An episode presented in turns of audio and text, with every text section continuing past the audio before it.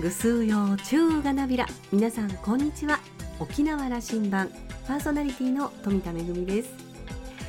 先日久しぶりに沖縄を訪れた友人を案内して、えー、あちこちドライブをしたり美味しいもの食べに行ったりしましたが帰り際に何が一番美味しかったか尋ねましたらステーキでも沖縄そばでもなくぜんざいでした。暑さが厳しい日だったので冷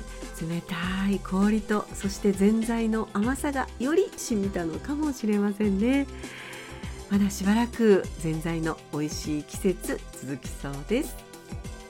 さあ沖縄羅針盤今日も5時までお届けいたします。どうぞお付き合いください。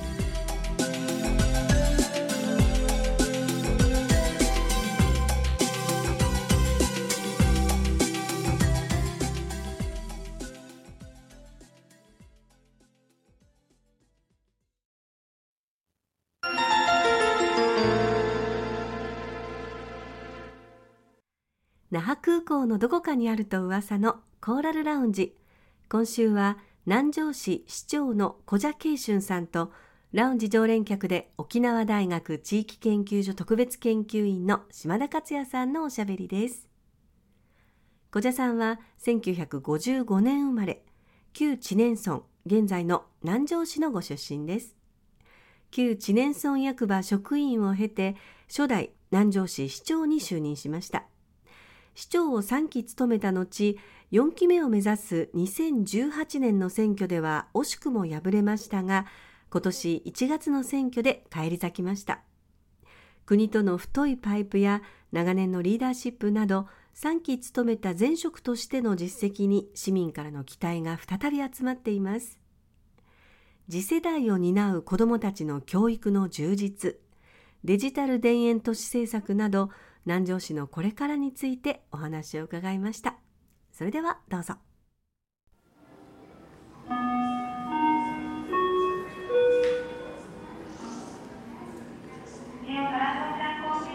4期目に入られて、はい、の政策をあの具体的に打ち出しておられます、はい、新聞にも出ていましたしホームページでも見させてもらいました、はい、いくつかお答えいただこうと思うんですよね、はい、10年前の小茶さんへのインタビューの時にね、はい南城というのは実はもう貧乏なんだと、そうそう。4つの村が一緒になったけども飢饉こうでねと。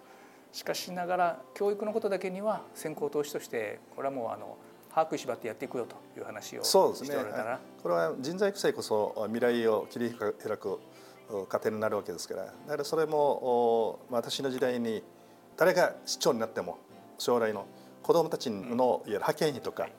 そして、えー、米国短期留学、はい、中国短期留学のその制度は未来永劫に継続できるようなシステムを作ろうということで今イオンの賃貸利用そして大里調査の賃貸利用また玉城の給食センターそして玉城調査のは企業に貸してるんですね。それが約1億円ぐらい毎年入ってくるんですその1億円はもう子どもたちの、うんいわゆる県外派遣スポーツで芸能で。基金も、はい、手にしてるんです、ね、そうそうそう。そうそれを使えるような状況にしてあるわけですから誰が市長になろうが子どもたちのその教育費というのは財源を作ったんですね、デジタル田園都市構想これに挑戦するんだということも公約に入ってますね。はい。あのこれはあのデジタル化というのはもう時代の趨勢ですからその方向性に向かっていくというのは誰が見ても分かっていることですから。それと同時にやる農業も漁業も含めてですね。そのデジタルを使ってだけですね。例えばドローンを飛ばして、えー、文字庫の生育状況そして魚が寄ってくる状況を含めてまた水温も含めて全部管理できるんですね。産業の基盤なんですよね。そうです。はい。それと農業もやる、まあ、農薬もそうだし水が足りなければ監視すべきだと。いうようなことも含めてデータ化できるわけですよね。うん、そういうやる。今までできなかったことを AI によってこう情報を共有しながらそれによってまたいい状況を作っていくということは大切な状況ですからそれはもう避けては通れないということで、えー、先日も東京に行ってきて、うん、えー、DX のセミナーにも参加してまいりましたけどもあのブースを見ると、まあ、我々からするともうああこんなに時代は変わってきたのかなというぐらい恐ろしいぐらい進歩しているということが、ね、急速にやっぱり日本これ遅れてしまいましたからね、はい、そうですね。キャッチアップしないといけないんですよね。はい、あのえー、国際競争力においても、ね、そうそうですね。一番あの大切なことですよね、うん、あのデジタル田園構想というのは、うん、これ岸田政権の、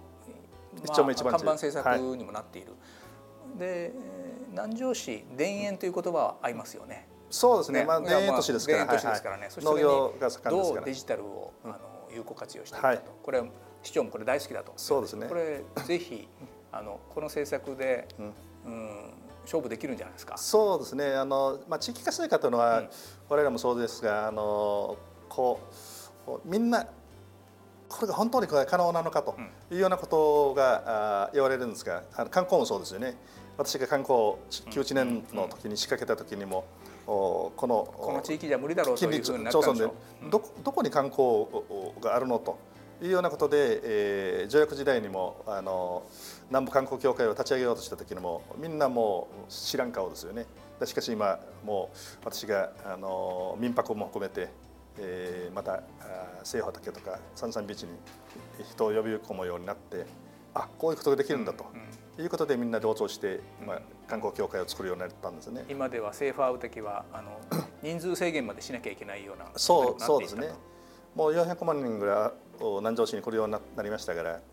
あの小田さん農業漁業の話も少ししてください、はい、これ力入れておられるね。そうあの農業はですね私もともとからいわゆる施設栽培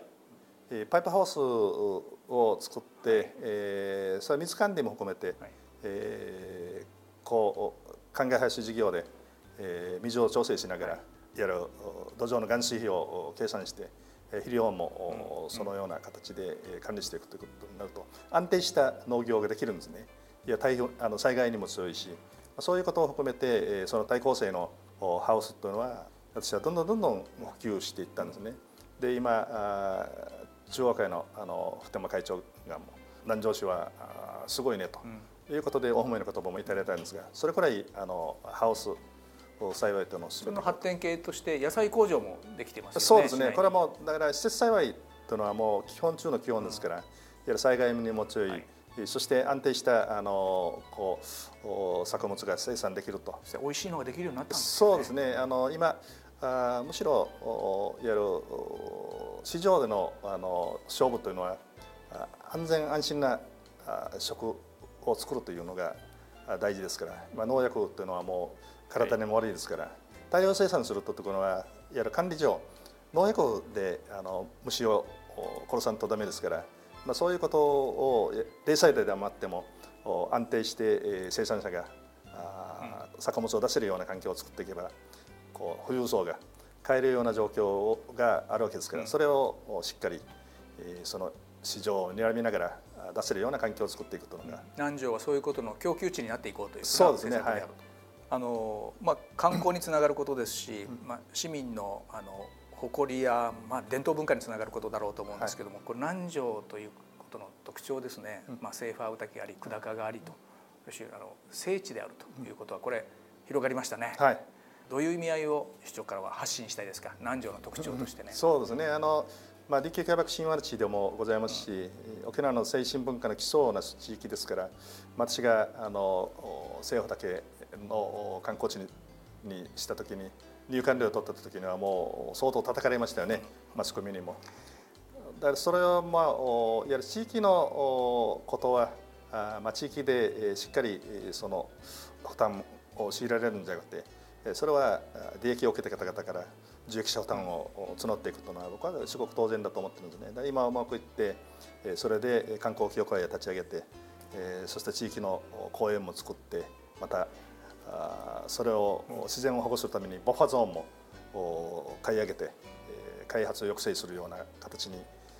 その入管料でやられてるんですね。そういうことで守るべきところはしっかり守っていこうというようなことで、えむしろ私は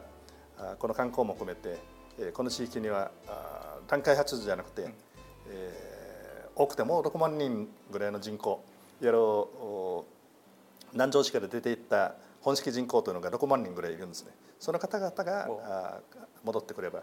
いいんじゃないかというようなことを考えてるんですね。そういうムードはできつつありますね。あのできつつありますね。だから今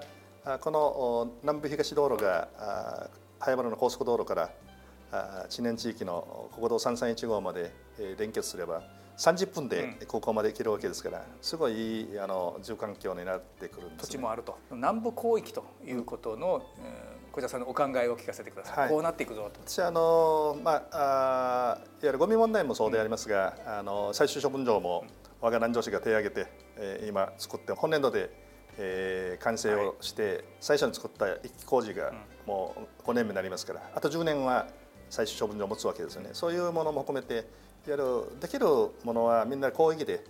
経費を節減しながらやっていく、うん、そのいわゆる節減した分はまた教育や福祉に使えるわけですから、そういう発想で、えー、地域全体を盛り上げていく。もともとはもう市町村間で競争ですよね。自分の市町村が活性化すればいいというそういう発想ですから。そういう時代は終わったんです。私はむしろ広域的にお互いが協力できる分は協力して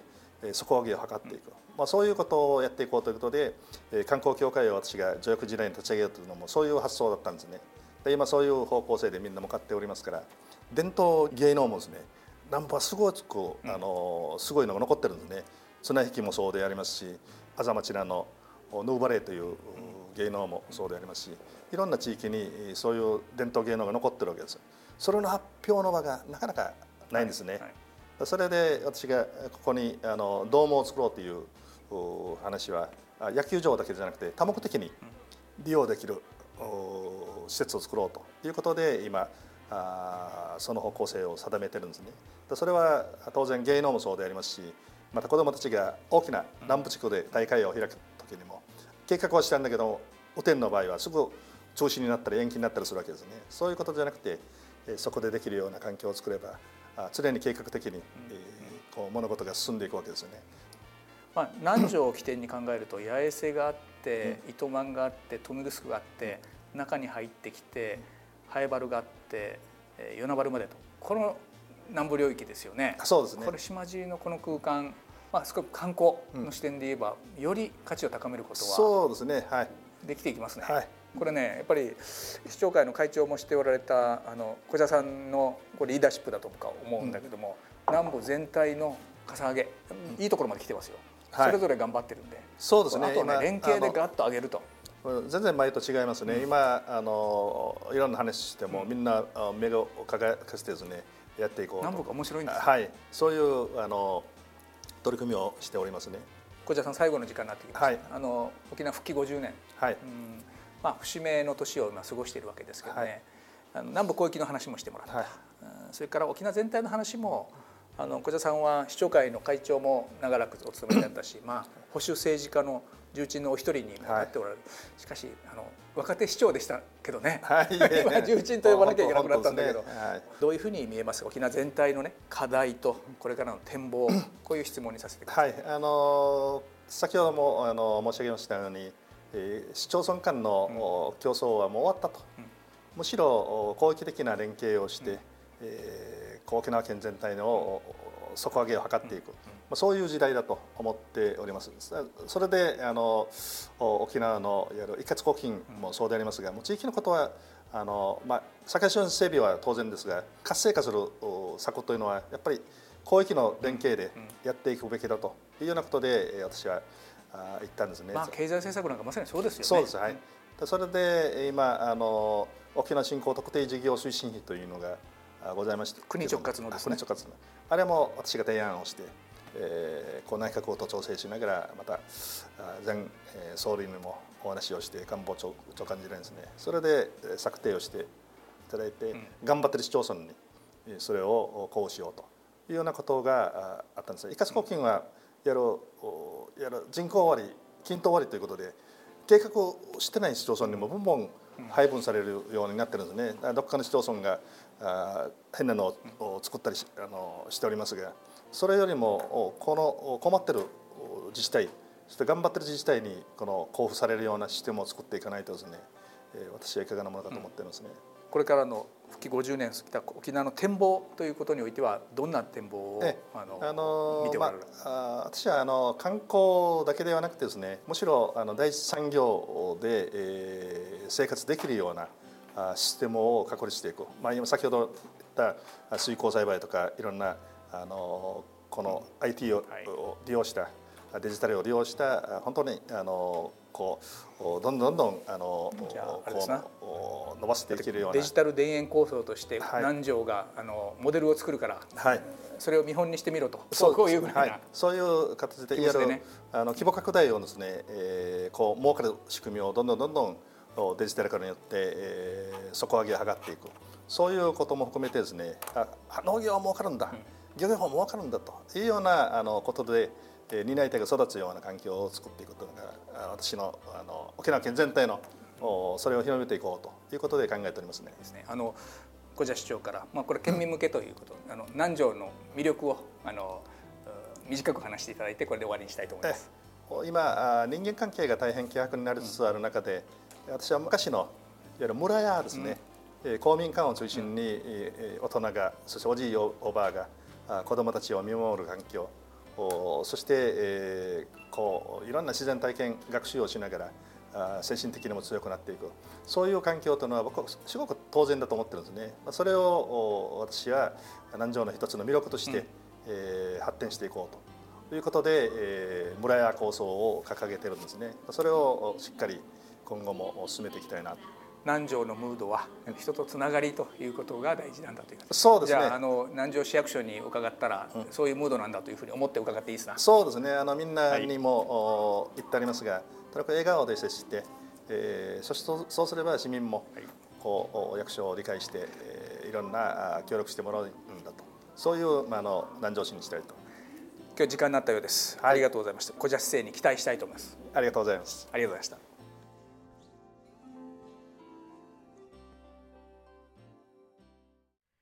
市町村の競争ではなくて広域的に連携をして皆で力を合わせて沖縄全体の底上げをしていく共に発展をしていくとても大切だなと思います。多様な個性があって考え方のある沖縄の各市町村考え方が似通った仲間が集まるだけではなく考え方が違う部分を尊重しながら違ったままで手を結ぶことができるかが今問われているように思います。島田さんはお話を終えて南城市民は地域の発展を期待して小社市長の再登板を選択しました。小社市長には市民の負託に応えた市政運営を期待して見守りたいと思いますと話していました。今週のコーラルラウンジは南城市市長の小蛇慶春さんとラウンジ常連客で沖縄大学地域研究所特別研究員の島田克也さんのおしゃべりでした。来週のコーラルラウンジには映画監督の平和弘さんをお迎えする予定です。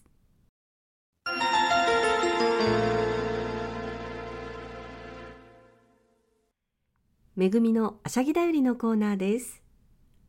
国立劇場沖縄第10回創作舞踊大賞作品募集のお知らせです。沖縄伝統芸能の振興を図るため新たな作品の創造を目指して国立劇場沖縄では創作舞踊を公募しています。募集作品は琉球舞踊の創作作品沖縄伝統芸能の技法を基調とするもので作品の上演時間は20分以内。入賞作品は国立劇場沖縄の自主公演で上演するということです。入賞作品には賞状と賞金が贈呈されます。対象40万円奨励賞20万円佳作10万円を贈呈するということです。応募期間はすでに始まっていまして8月の8日から10月の7日までとなっています。え所定の応募用紙、え舞踊台本指定様式に必要事項を記入して郵送または国立劇場沖縄の企画制作課に持参の上え提出をするということです。郵送の場合は10月7日付え消印有効となっています。え、今回は記念すべき第10回の創作舞踊大賞です。未来へとつながる新たなる伝統を作り出そうということで作品募集となっています、えー、過去の入賞作品からはですねあの素敵な、えー、上演作品誕生しています今年はどんな作品が生まれるのかとっても楽しみですえ興味のある方はぜひ国立劇場沖縄のホームページにあります、えー、第10回創作舞踊大賞募集要項をご確認ください。めぐみのあしゃぎだよりのコーナーでした。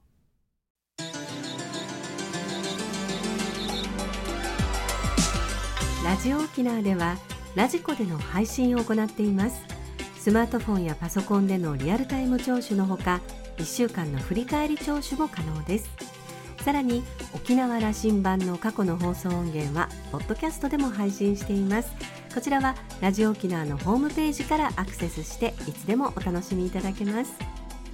また沖縄羅針盤のホームページでは番組情報の発信のほか私富田恵とコーラルラウンジ常連客の島田克也さんのフェイスブックへもリンクしていますのでお時間のある時にぜひこちらもご覧ください。